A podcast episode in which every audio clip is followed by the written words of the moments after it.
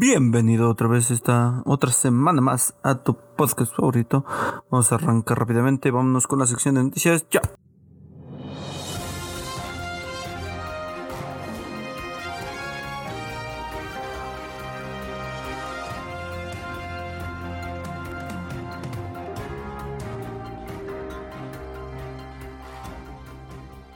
Arrancamos rápidamente la sección de noticias dando un poco de malas noticias porque pues sí, realmente son terribles, muy muy muy malas noticias.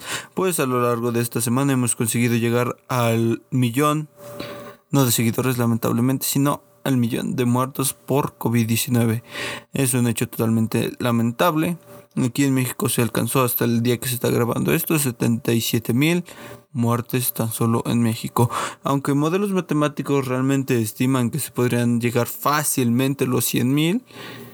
Y estas son como que las cifras oficiales. Recordemos que al final el modelo matemático solo explica lo que debería ser. Podría variar realmente lo que es. Y sí, todo al final apunta a que realmente son son más de los que se están reportando. No se han hecho las pruebas suficientes. Eso es lo que arrojan los científicos, los matemáticos dicen y afirman que son más que esos.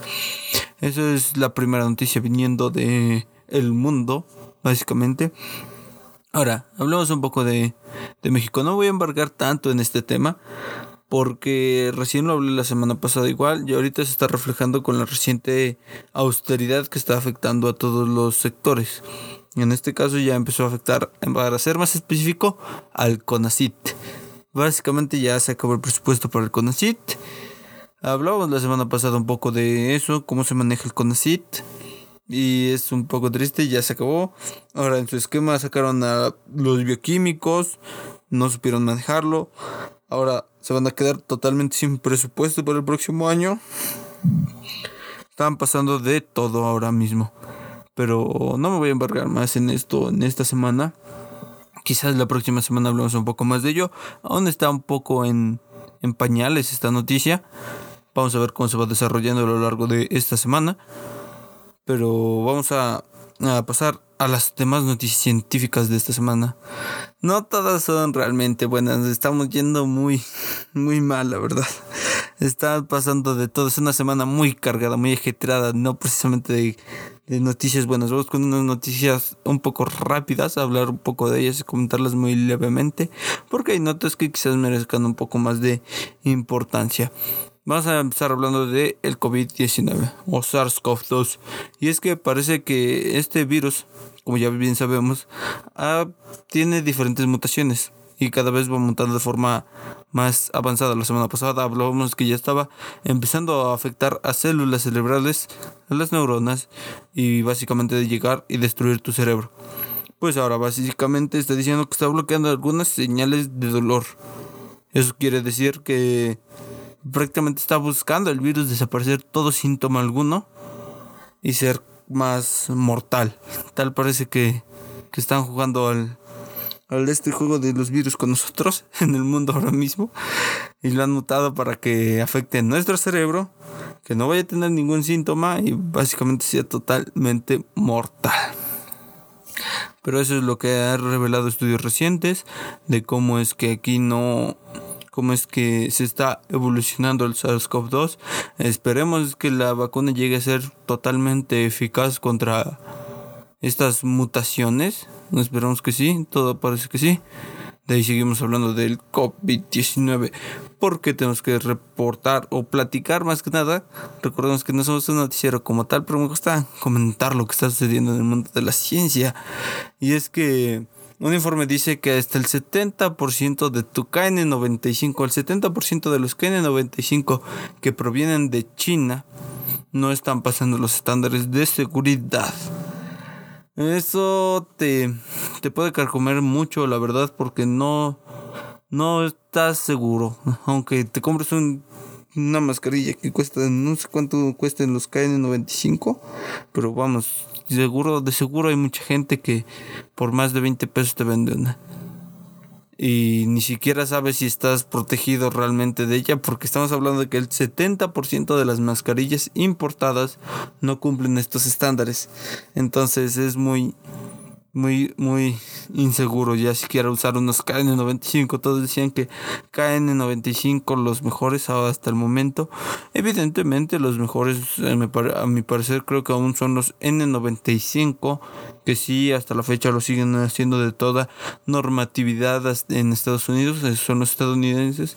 Los N95 son como una, como una concha, más como una concha. Y los KN95 son los que son como más puntiagudos más planitos así en la parte de enfrente. Esos son los KN95 y los N95 es como una concha que entra en tu boca. Bueno, no entra en tu boca, sino que está alrededor de toda tu, tu zona que puede afectar. Después hablamos de la reciente medida de California, porque como bien saben aquí somos totalmente eco-friendly. Buscamos que que cambie el planeta en ese aspecto de poder llegar a ser mejores en el medio ambiente, afectar cada vez menos el medio ambiente. Y es que California acaba de tomar la medida para prohibir la venta de automóviles de gasolina a partir de 2035. Eso es algo muy bueno. Bueno y malo. Quizás en aspectos económicos puede llegar a ser un tanto malo, pero si nadie empezaba a dar este paso, y quién mejor que Los Ángeles, uno de los estados más ricos del planeta, que para dar este paso. Entonces, sí, dirás, son falta mucho para 2035, 15 años. Cuando menos veas esos 15 años ya pasaron, ya no se van a vender coches en California. Probablemente tú que me escuches estés en California en 15 años y digas, ya no existen estos carros.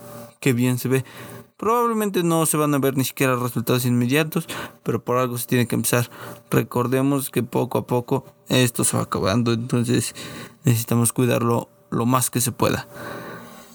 Y, de ahí pasamos a hablar acerca de que en un aeropuerto, para ser más específico, en la ciudad de Helsinki, no el de la casa de papel, sino en, la, en Helsinki, la ciudad, se estarán utilizando perros para detectar el COVID-19 con casi un 100% de precisión. Algo que es totalmente brutal. Los, los perros nos siguen salvando de una más, eso parece ser.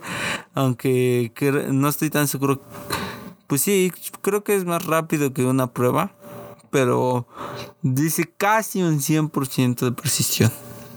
No es el 100, 100% como tal, pero eso, sirve, me sirve.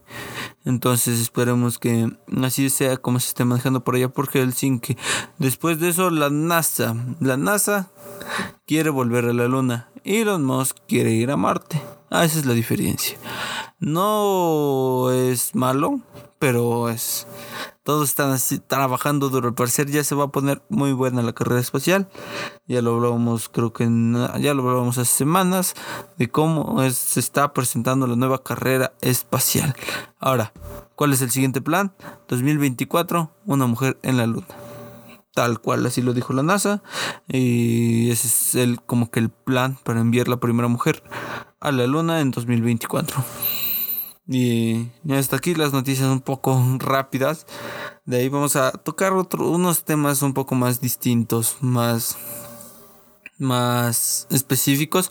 Recordemos que nos gusta aquí tratar noticias un poco más específicos, dar detalles realmente, no solo dar títulos, porque tenemos aquí todo el tiempo del mundo. Por eso es que escogí este tipo de formatos. Si no hubiera escogido videos cortos, te dan nada más el, el título y ya, hasta ahí llega. Como tal, como lo hicimos hace rato, ya hasta aquí el video de hoy. Ah, no se crean. Ahora vamos a tener que hablar acerca de Parkinson. Tenemos o sea, el Parkinson es una de las enfermedades que más aqueja a la humanidad ahora mismo. Bueno, no ahora mismo. Bueno, sí ahora mismo, pero digamos que afecta pues, a personas de, la, de una edad avanzada mayormente. No creo que una persona de 18 años pueda tener Parkinson. Quizás la puede llegar a tener, pero, pero no es tan común. Y es más, creo que es imposible. No estoy tan seguro de eso. Pero se está clasificando el Parkinson básicamente. Porque la enfermedad del Parkinson parece estar dañando de forma diferente a las terminales nerviosas y de manera distinta. Mientras que algunos pacientes sufren más del cerebro, otros son, sufren más del intestino y del corazón. Las investigaciones, la investigación ha dicho que la proteína alfa sinuleina es la culpable de la enfermedad del Parkinson. Y esta cuando llega, lo primero que se aloja es en dos zonas, en la zona del cerebro o en la zona del, del intestino. Ahora, aquellos que tienen esa alteración de a partir del estómago, bueno, del intestino, son de, de abajo hacia arriba. Y las personas que se le aloja en el cerebro no tienen daños en las demás partes, sino directamente en su cerebro. Eso hace diferente porque es como que la forma de acción es totalmente diferente. Ahora, se espera que realmente ya se pueda clasificar y a partir de saber cómo es que va dañando nuestro cuerpo, ir paulatinamente llegar a una cura, probablemente un tratamiento por lo menos. Y así es como va a pasar. Esperemos en algún futuro no muy lejano. Aunque la verdad parece todavía muy, muy, muy lejano. M87, pasamos a hablar del espacio. Tenemos bastantes noticias del espacio sobre todo pues, recordemos nunca son estudios que salen ahora que salieron ayer, ayer ayer hicieron todo. No son cosas que llevan años meses de trabajo y que se dan a conocer a partir del día de hoy. Probablemente ya oíste hablar de ellos anteriormente de cómo se estaban llevando a cabo pero recientemente se están saliendo los resultados o demás cosas. Ahora Hablemos del M87, este agujero negro que hace dos años, si no quiero recordar, un año y medio, algo así. A todos nos asombró viendo la nueva imagen del primer agujero negro, tal cual. Y es que encontraron que su anillo muestra tambaleos como tal. Y esto confirmaron las, características de la sombra en forma de, en forma de media luna. Recordemos que por una parte es más brillosa y por la otra parte brilla menos pero también encontraron que había una variación en su orientación. La, la media luna parece estar tambaleándose, así tal cual lo describieron. recordemos estos estudios son de... No, bueno, se sacó una colaboración y ya se habían hecho fotografías o estudios previos desde el 2009 y 2013. No recopilaron los datos suficientes para obtener la imagen que ya pudimos observar en el 2018. 2019, 2019, primer semestre del 2019 creo recordar, y no tuvieron los suficientes resultados para una imagen, pero fueron útiles para determinar el tamaño y la orientación de la media luna que habían combinado o que, había, que habían cambiado, que se estaban modificando como tal. Ahora, actualmente se desconoce si podría estar causando, qué podría estar causando este tambaleo, porque está fluctuando, está moviéndose, no está realmente fijo. Entonces se cree que es una espiral de realmente absorción de luz, de formación de luz o literalmente materia ahí engulléndose planetas. Y eso ya sucedió hace millones de años, así que vamos a ver cómo, cómo es que pasa todo esto. Ahora, volvemos. Se desconoce que esté causando esto, pero algunas hipótesis son relacionadas con el giro del agujero negro al campo magnético del propio disco de acreción, entre otros, entre otros factores. Ahora, se espera que en el 2021 ya se está haciendo otras fotografías y tengamos más cobertura, por así llamarlo, se pueda hacer un poco más, vaya. Ahora, eso será hasta 2021, probablemente mediados de 2021. Son años que ya llevan trabajando en esto y ahora se están a conocer. Pero vamos allá, vamos a seguir hablando de COVID-19. Sí el COVID-19 el tema central del año. Creo que no hay otra cosa de la que puedas hablar este año porque a todos nos ha afectado terrible y no me cansaré de decirlo. Ya lo he dicho una, otra vez, otra vez y otra vez. Mm. Y es que sinceramente creo que no va a haber ningún capítulo en este año en el que no hablemos de esto y probablemente en las mitad, la mitad del otro año incluso seguiremos hablando de ello hasta que el, demos la noticia final de que más del 60% de la población mundial está vacunada. Hasta entonces descansaremos de esto, seguiremos hablando y hablando de esto. Y es que en esta ocasión tenemos un estudio que afirma y dice que cuál podría ser la razón de por qué el COVID-19 es tan mortal para algunas personas.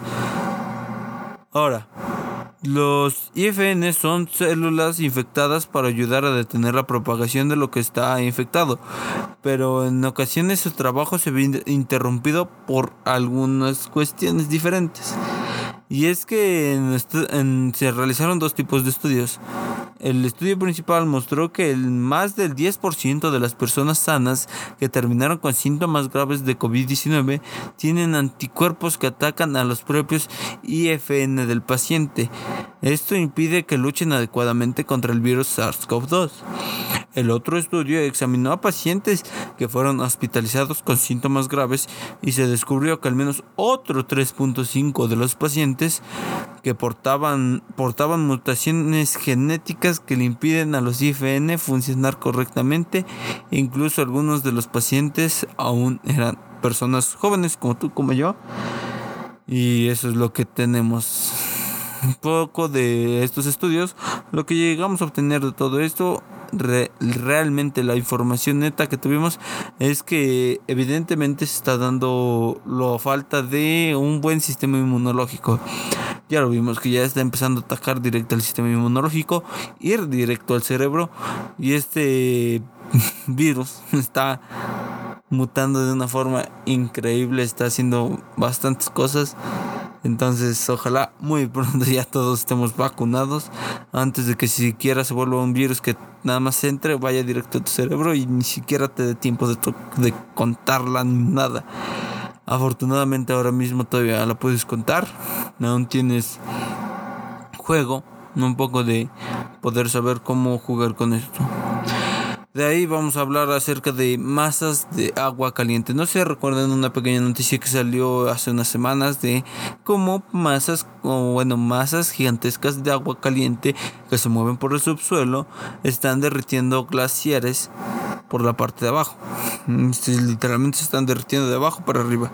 Ahora, se ha encontrado y se ha examinado detenidamente estas corrientes de agua caliente y se ha llegado a la conclusión de que son totalmente causadas por humanos. Sí, directamente e indirectamente ya lo vuelvo a hablar. Calentamiento global. Y lo hablamos ahorita en Los Ángeles. Probablemente París se va a sumar a esto. Nada de carros de gasolina. Pero aún falta muchísimo, muchísimo para la despetrolización mundial. Y ni hablar en países de tercer mundo como aquí en México. No podemos, no creo que mañana Claudia Sheinbaum salga y diga ya no va a haber ningún coche de gasolina para 2035. No creo, la verdad lo veo imposible. Pero bueno, ¿qué es lo que tenemos ahora? Sigamos hablando de estas masas gigantescas de agua. Y es que parecen ser directamente causadas de humanos porque, como lo mencionaba, esta masa de agua caliente en el Océano Pacífico comenzó a diezmar la vida marina. Y se hicieron, se hizo un estudio de un, de un gran mm, abarcamiento que abarca un gran porcentaje del, del Pacífico, del Océano Pacífico y se analizó el agua, los espectros de agua, cómo ha estado afectando a los seres marinos y el fenómeno llamado The Blob en inglés se llegó a la conclusión de que ha llegado a matar tantos peces y mamíferos y aves por el crecimiento del agua, o bueno, no crecimiento del agua, aumento de la temperatura en el agua de casi 4 grados centígrados. Eso es muchísimo tomando en cuenta todo lo que es el Océano Pacífico. Date una vuelta allá al globo y ve todo lo que es el Océano Pacífico. Es 4 grados en el nivel del agua, bueno, en el agua total. Afecta muchísimo. Y está ahí se ve reflejado sobre todo en la vida marítima. Empecemos que por lo menos ellos se puedan adaptar en lo que nosotros nos empezamos a adaptar para cambiar esto. Somos 8 mil millones de personas prácticamente y es muy difícil llegar a, a ponernos todos de acuerdo, ponerse de si tú batallas para ponerte de acuerdo con 10 personas, imagínate para poner de acuerdo 8 mil millones de personas en simplemente decir no vamos a dar más petróleo, no vamos a dar más carbón. Eso es realmente difícil, pero supongo que en algún momento lo tenemos que llegar a hacer, pero aún se ve muy, muy lejano. Ahora, esta podría ser... pasamos a hablar, o seguimos hablando, del espacio, noticias del espacio. Y es que esta podría ser la primera detección de un planeta extragaláctico.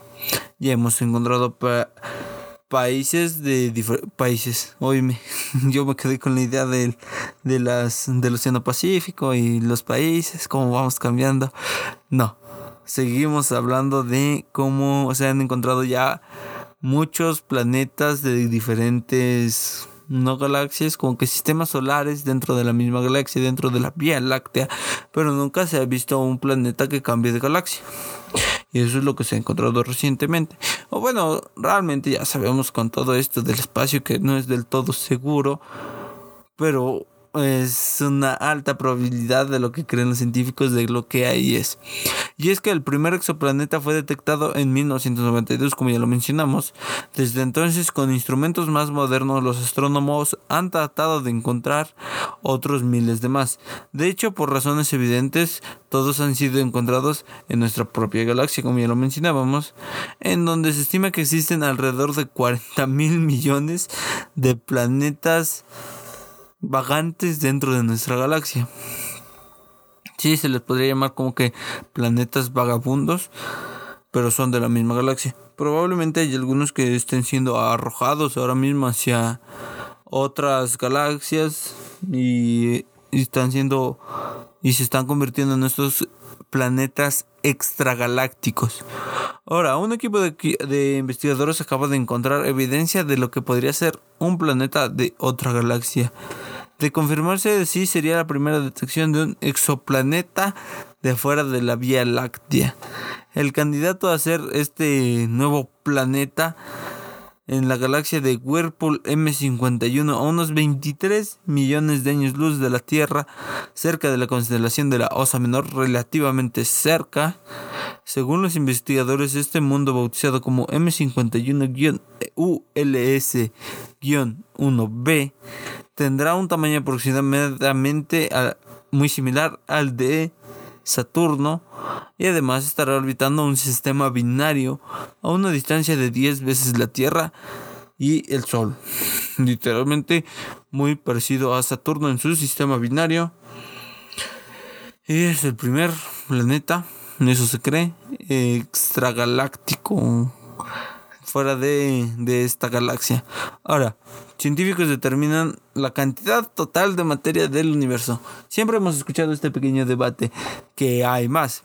Realmente hay tanta materia oscura, energía oscura, la materia normal, la antimateria, cómo es que estas se comportan dentro del espacio, o bueno, dentro del universo como tal, porque estas conforman el espacio, y cuál es su lugar, su porcentaje y es que se acaba de determinar un nuevo cálculo, cada vez se cree que es más preciso y más preciso y más preciso.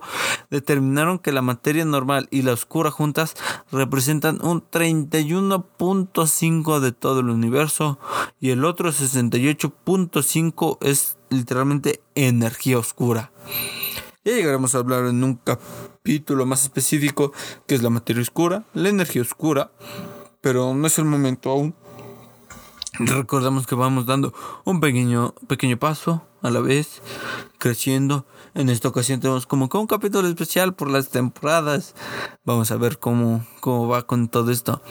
Si toda la materia del universo se distribuyera, volviendo un poco al tema, se me olvida decirlo, un poco. Si, bueno, volviendo. Si toda la materia del universo se distribuyera uniformemente por el espacio, correspondería una densidad de masa promedio igual a 6 átomos de hidrógeno por metro cúbico. Imagínate. Usemos la imaginación un poco. Imagínate un metro cúbico. En ese metro cúbico únicamente vas a meter de materia normal 6 átomos de hidrógeno. Eso es nada. Y así vas a formar todo el espacio, literalmente. Entonces, es, es un... Por eso es que hay tanto vacío en el espacio. Vaya. Y así fue, esto viene por parte de Mohamed Abdullah. Y, y ese fue el, el, estudio que se acaba de hacer. Bueno, recálculo, porque ya se tenían números y se espera que cada vez los números son un poco más precisos. Ah, pues seguimos hablando del universo. Teníamos muchas, mucho tema del universo esta semana y es que científicos encontraron una red de lagos ocultos bajo el polo sur de Marte. Recordemos ya en 2018 un equipo de científicos había afirmado que había tenía evidencia de un probable depósito subterráneo en una zona líquida en una zona del polo sur de Marte. Ahora, con más datos, los científicos dicen que no hay uno, sino es que hay toda una red de múltiples lagos bajo toda esa región de Marte. Ah, lo único que hacen con esto es alentar más al desarrollo y que nos den cada vez más ganas de ir a Marte. Imagínate, llegar con solo la idea y la existencia de agua ya, ya es, un, es una gran parte, de un gran avance. Ya el decir, vamos a llegar allá, pero ya tenemos agua, por lo menos. Imagínate llevarte agua desde aquí de la Tierra hasta Marte. Entonces lo único que se está haciendo es que cause más emoción y aliente a que en esta década llegamos a Marte al fin. Bueno, el más grande tendría una extensión de hasta 30 kilómetros y estarían enterrados alrededor de 1.5 kilómetros debajo de la superficie marciana. La detección fue posible gracias al instrumento Mars Advanced Radar for Surface and Ionosphere Sounding, MARSIS, MARSIS. Ay, Se me va la voz. En este orbitador, el Mar Express de la Agencia Espacial Europea, benditos europeos, se encontró esto a partir de prácticamente ecolocalización. Y es que vamos a hacer cómo consiste un poco en este método. Pues este método como tal consiste en hacer rebotar ondas de radio en la superficie y medir los ecos básicamente una ecolocalización y a partir de este realizar una serie de mapas y así es como se encontró una red de, lagos debajo de la superficie marciana. Hablamos de un reciente estudio de, de los cuervos nos gusta igual la biología, nos apasiona la biología, los animales son totalmente muy, muy bonitos.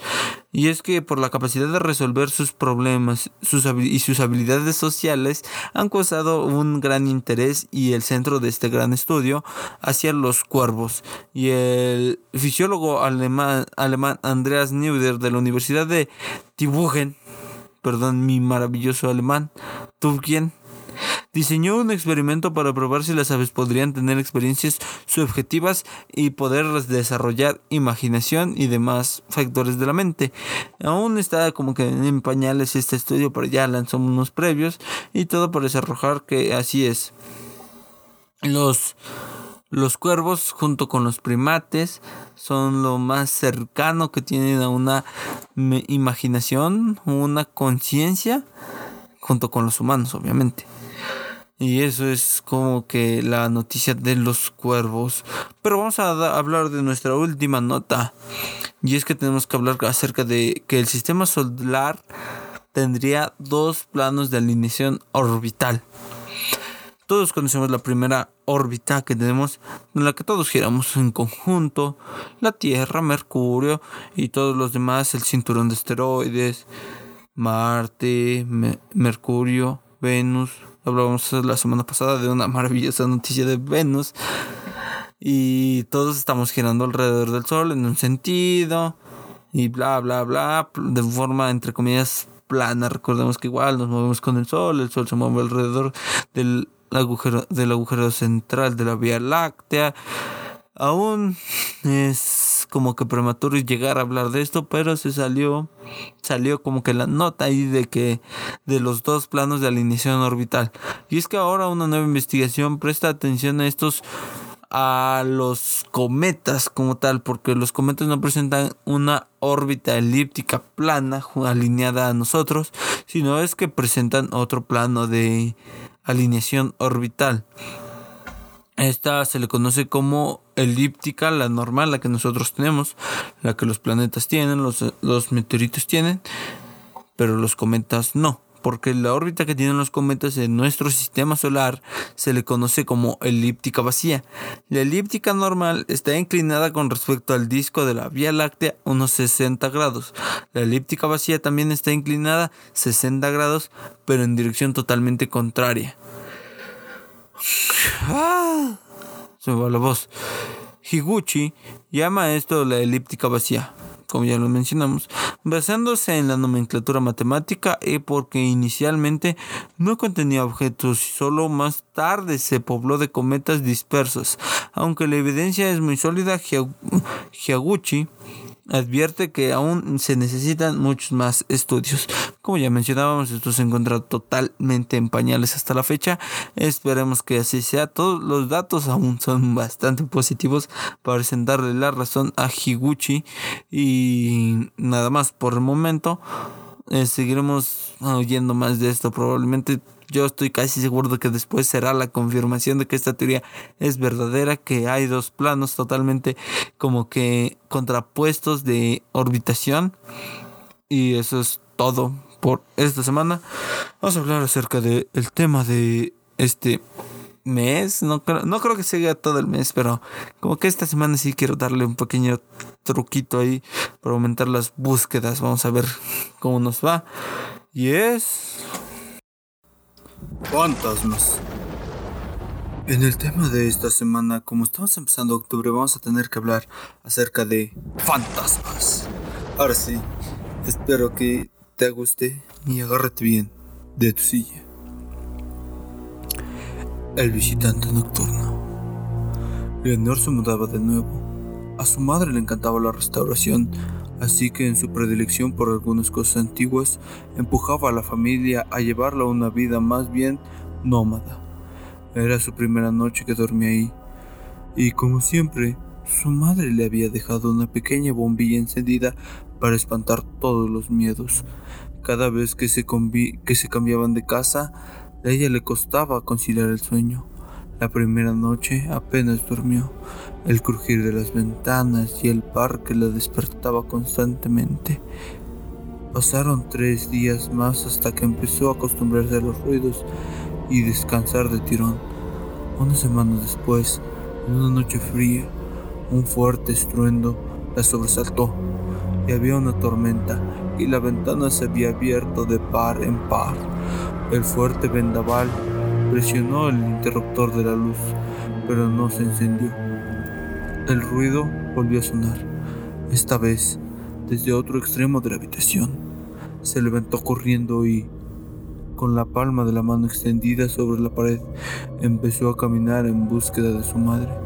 Estaba completamente oscuras. A los dos pasos, su mano chocó contra algo. Lo que palpó y se estremeció al momento era el mechón de pelo Atemorizada, un relámpago iluminó la, estancia y vio a un niño de su misma estatura frente a ella.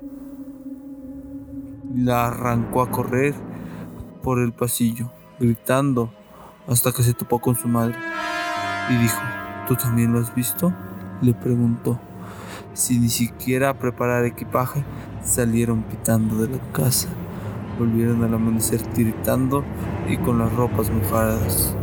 Se encontraron todo el otro día tal y como lo habían dejado, menos el espejo de la habitación de la niña. Un mechón de pelo colgaba de una de las esquinas y la palabra fuera estaba grabada en el vidrio.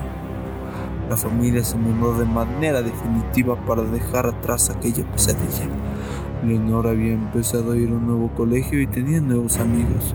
Un día, la profesora de castellano les repartió los periódicos antiguos de una para una actividad. La niña ahogó un grito cuando en una de las portadas vio al mismo niño de una vez más bajo el titular Aparece muerto un menor en extrañas circunstancias.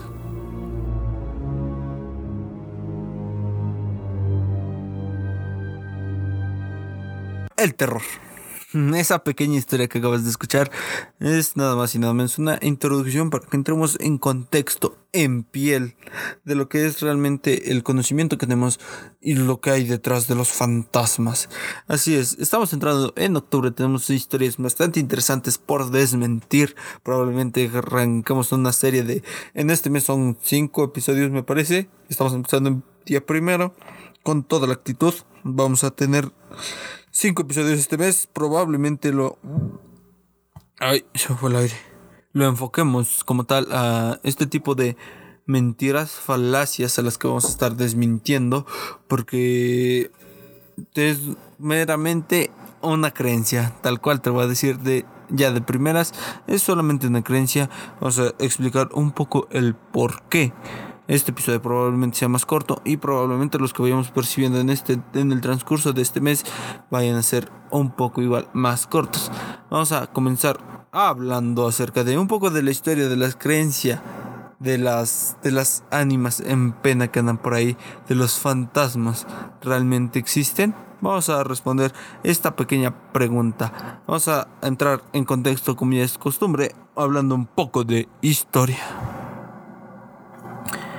Comenzamos hablando de historia. La principal historia de, los fantasmas la encontramos desde tiempos inmemoriales. Todo se remonta a básicamente el tener algo después de la vida o buscar ese algo después de la vida.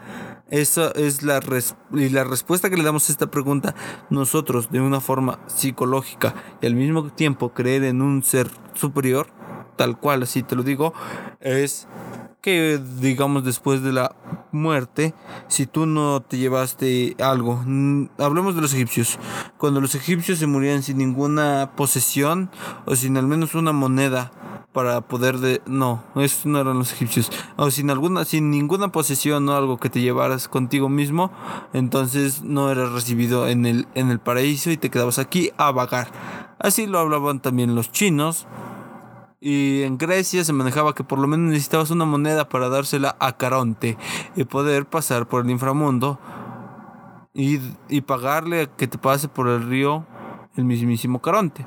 Eso es como que se remonta tal cual el, la, la, el conocimiento acerca de los fantasmas y esta palabra viene del griego pataba, apava, Ah, no sé cómo se pronuncia realmente griego, pero viene de la palabra aparición. Y este forma parte del folclore de todas las, de muchísimas culturas. Aquí en México recordemos que tenemos el Día de Muertos, el respeto hacia la muerte, el camino hacia el Mictlán, cómo teníamos que tener algún compañero espiritual que nos guiara. Eso es parte de la de la mm, creencia de la zona, también podemos remontarnos a grandes mitos y leyendas como la Llorona, el Chupacabras y demás. A eso es a lo que vamos después a desmentir paulatinamente qué es realmente. Pero de momento entremos, sigamos entrando en situación un poco más adelante. Después de esto, ¿qué sucede? Llegamos a la Edad Media realmente destacado ya entramos en la Edad Media, en donde el ser humano ya al ser totalmente alejado de la época de las cavernas, le adquiere en especial un miedo aún más grande a la oscuridad. ¿Por qué adquiere este gran miedo? Miedo, porque ya tenía gran parte iluminada, ya sabía lo que era la luz y aparte le tenía miedo a lo que no ve. Entonces lo que no ve está en la oscuridad. Eso es a lo que le tiene miedo el ser humano la oscuridad. Por eso es muy natural, incluso yo, realmente el, el caminar en la noche solo. A todos nos da miedo aparte de sentir esa sensación de adrenalina, por eso es que existen las películas de terror, porque a nosotros igual nos gusta sentirnos vivos, porque tal cual literalmente nos hace sentir, nos recuerda esa sensación de estar vivos. Pero volvamos al tema de la historia un poco. En la Edad Media, recordemos, ya había iluminación, velas, pero ya había. Entonces, lo que sucede es que se empiezan a crear diversas leyendas, mitos, para, para seguir como que generando esta sensación de vida, tal cual, así. Así. Aparte, recordemos que surge como tal una leyenda a partir de un hecho real. Digamos, mucha gente dice que una señora que se le murieron sus hijos Y a partir de ya se le agrega toda la imaginación que quieras acerca de este. Después de todo eso, se deforma, se deforma. Y así es como estos mitos han llegado hasta la, la actualidad. Totalmente deformados. Quizás muy probablemente empezaron con una señora que se murió y sus hijos también y ya. Pero al final llegaron hasta la actualidad haciendo esto. Ahora, Vamos a hablar un poco acerca de la sugestión. Quizás tú si estás en oscuras después de haber escuchado mi bello relato, te has sacado de onda y empiezas a preguntarte, ¿hay algo conmigo? ¿Hay más cosas? Quizás pasa esto, quizás esto. Y esto responde a la sugestión, para empezar. Yo te seré sincero, ahora mismo estoy un poco sugestionado. Normalmente grabo esto en las noches, entonces pues estoy asustado. no tanto, pero sí sientes como que tu mente te sugestiona como para decir, ah, en cualquier momento podría pasar esto, estoy oscuras, podría pasar esto, y esto, y esto, y esto. Ahora, muchas veces esto sucede en lugares abandonados, y en estos lugares abandonados normalmente son infectados por hongos. Estos hongos generan esporas que tú en el momento que las inhalas probablemente con la revilla porque normalmente sucede con la revilla. Recordemos que nuestra vista enfocada tal cual es muy detallada, pero siempre nuestra revilla tiene una mayor sensibilidad a los cambios drásticos de luz, pero no tiene tan buena definición. O sea, si, si tú ves algo con la revilla no vas a poder alcanzar a distinguir tal cual, a menos que gires los ojos o gires literalmente tu cabeza. Ahora, eso es lo que pasa digamos que nuestra vista periférica igual nos puede llegar a jugar malas pasadas. Yo no creo nada de eso, pero si llegas a sentir ese tipo de, de adrenalina sobre todo. Recordemos que igual por eso hicimos las películas de terror. Adrenalina tal cual, sentir esa sensación de estar vivos, de estar al máximo, porque al final el miedo es lo que nos termina haciendo sentir humanos. Si tenemos miedo, lo tenemos todo. Eso nos hace más fuerte, nos hace más rápidos, nos hace más ágiles, nos hace el buscar sobrevivir. Eso es lo que nos hace el miedo tal cual. Entonces, no es, es lo único instintivo que nos queda, tal básicamente, yo creo que sí. No estoy del todo seguro ahora mismo si realmente sea lo único instintivo que nos queda.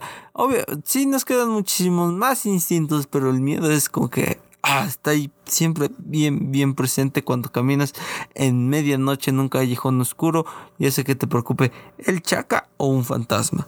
Dos cosas te preocupan en ese momento y también es un tema cultural y del imaginativo colectivo, como mencionábamos entonces siempre se deforman las cosas como se venían trabajando.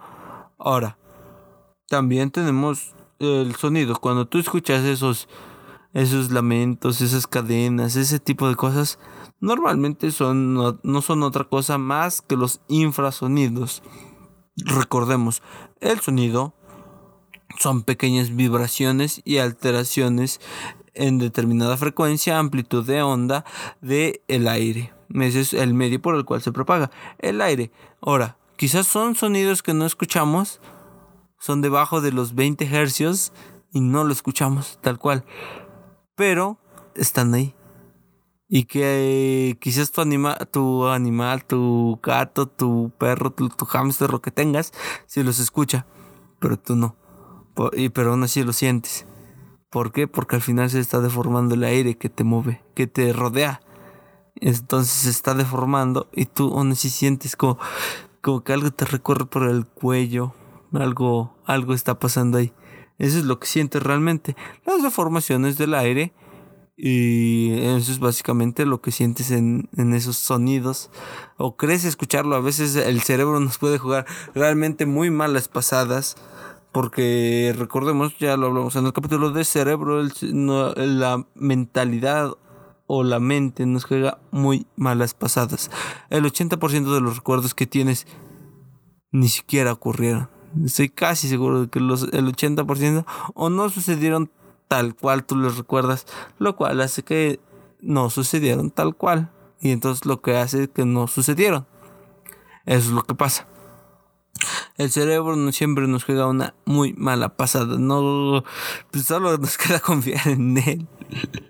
Ahora, Eh, recordemos igual, también viene del, de la idea de la aferración a la vida y el alma. Hablemos del alma, un poquito del alma.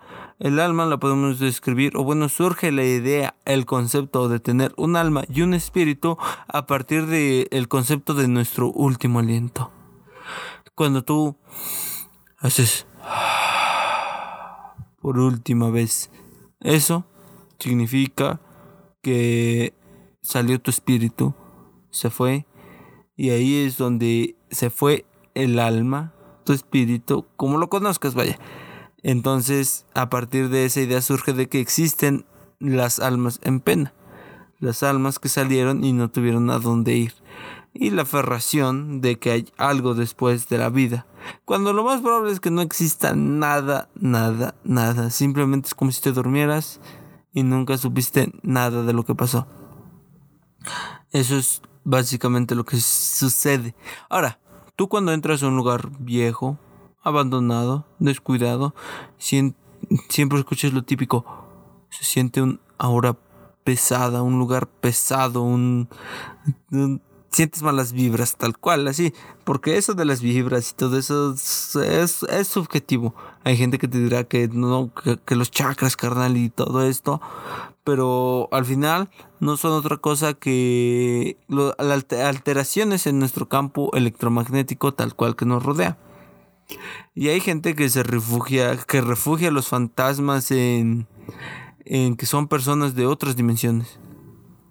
Es bajo esa premisa de, de, ¿cómo decirlo?, de científica, dándole, entre comillas, una explicación científica a las apariciones, que son entes, personas de otras dimensiones que entran en nuestra dimensión y alteran nuestra dimensión y yo no veo el por qué.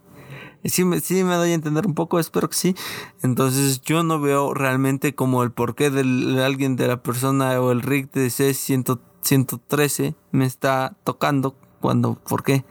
Y por qué no lo hace de forma directa, porque tiene que hacerlo como, uh, no, no veo ningún sentido en eso.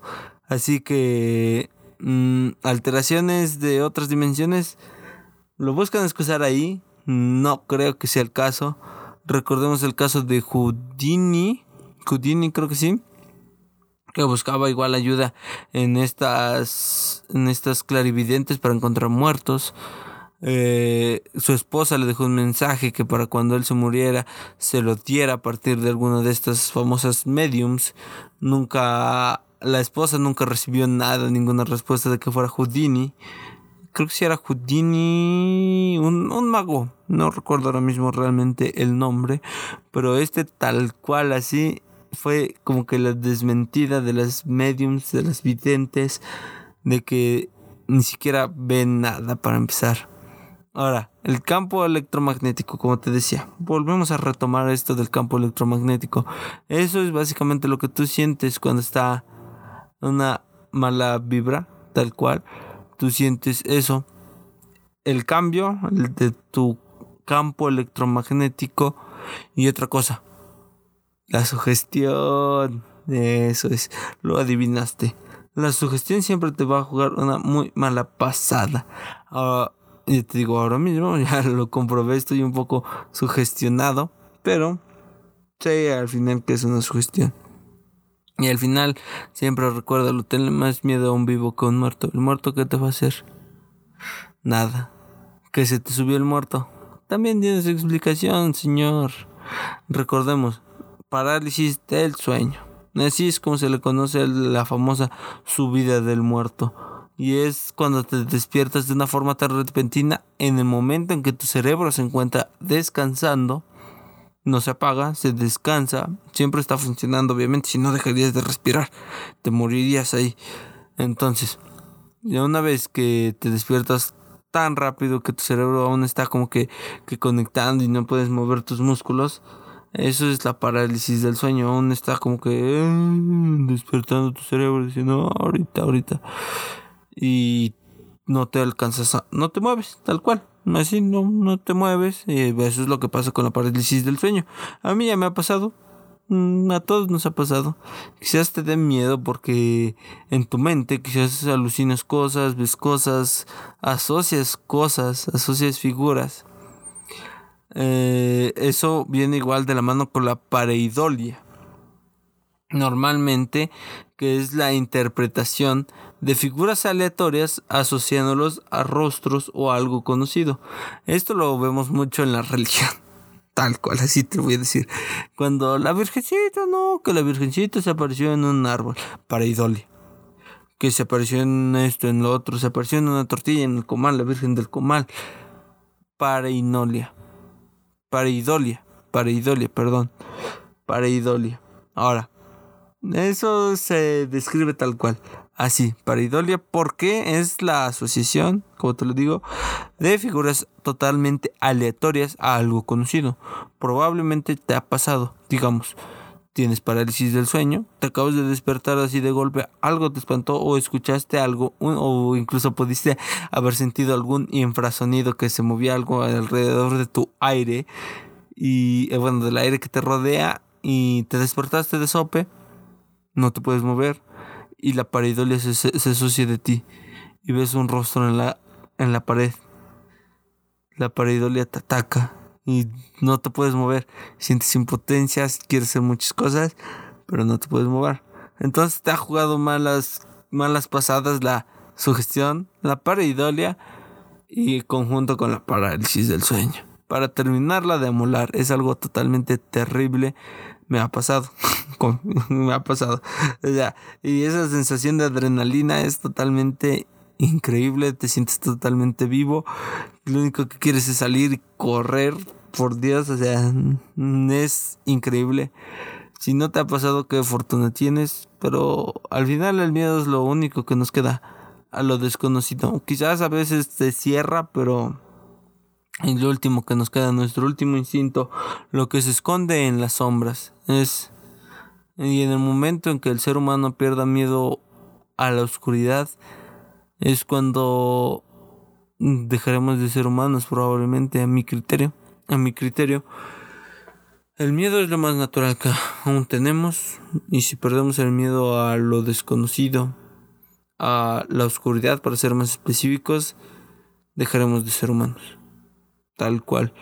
Porque el miedo lo desarrollamos a partir de la evolución de ver que, digamos, personas que conocíamos este, morían en la oscuridad. Y si morían en la oscuridad, tú ya no te acercabas a la oscuridad. Y, y por con tal de sobrevivir la evolución te decía, no te acerques a la oscuridad porque no sabes qué hay. Entonces, por eso desarrollamos tal cual ese miedo. Algo que la naturaleza nos hace decir que, fue qué volada, pero es cierto. Y es cierto. Y como lo mencionabas en el capítulo hablando del cerebro, no es muy muy difícil saber llegar a comprender el cómo funciona esta máquina. Es una máquina la que tenemos allá arriba para que sigamos vivos. Lo que queremos estar vivos al final no sabemos nada. Es muy bonito. Pero volviendo al tema de leyendas, mitos, fantasmas, ánimas, porque es octubre, es el mes del terror, tal cual. Entonces ahora a ver te invito a que en, Google, literalmente, voy a decir que googlees en Google, Spockles es Legender. ¿Qué te acabo de decir? Leyendas de ánimas en noruego. ¿Qué significa esto? ¿A qué quiero llegar? ¿A qué punto quiero llegar? Y creo que tú ya supiste por dónde voy. Leyendas noruegas. ¿Encontraste alguna? No creo. Estuve horas, horas buscándome. Bueno, sí llegué a encontrar varios, pero eran. O sea, lo que hoy en día conocemos como creepypastas, básicamente. Eh, creepypastas con lo que en el 2010 que poníamos. Eso, eso es lo que a encontrar. No creo que llegues a encontrar un poco más. Ahora, ¿eso qué, qué significa? ¿Qué quiere decir? O creo que básicamente ya adivinaste a qué punto quiero llegar. La cultura la cultura, cómo se ha asociado tu cultura con la muerte. Esto se llama divulgando la mexicana. Ya divulgamos ciencia. Estamos contradiciendo ahora mismo lo que es tal cual desinformar. Pues sí, es desinformar. Aún no aunque la ciencia está abierta a posibilidades como de que está bien, si existen, pues, pues dale, existen y lo encajamos aquí y existe, ¿cómo podemos decirle que no? Pero no, no tiene ni siquiera un poco de evidencia para arrojar a que parezcan ser reales. Hay cosas que aparecen incluso más, más reales como un nahual o duendes o diversas, diversas de esas cosas arrojan o parecen ser un poco más reales. Probablemente al segundo, al siguiente capítulo, no sé si aún, si ya arranquemos de lleno con una serie que quiero empezar, una secuencia que quiero empezar, o sigamos hablando de este tema, cómo hablar de los duendes, hablar de criaturas mitológicas, pueden llegar a ser posibles o fueron posibles. Aún no, no lo sabemos. Yo creo que por ahí podrían ir los tiros porque es octubre. Si no, es ahora. ¿Cuándo podemos hablar de este tema? Hasta el próximo año probablemente. Entonces probablemente la otra semana traigamos ese tema. Va a estar rico, va a estar entretenido al hablar siquiera de eso.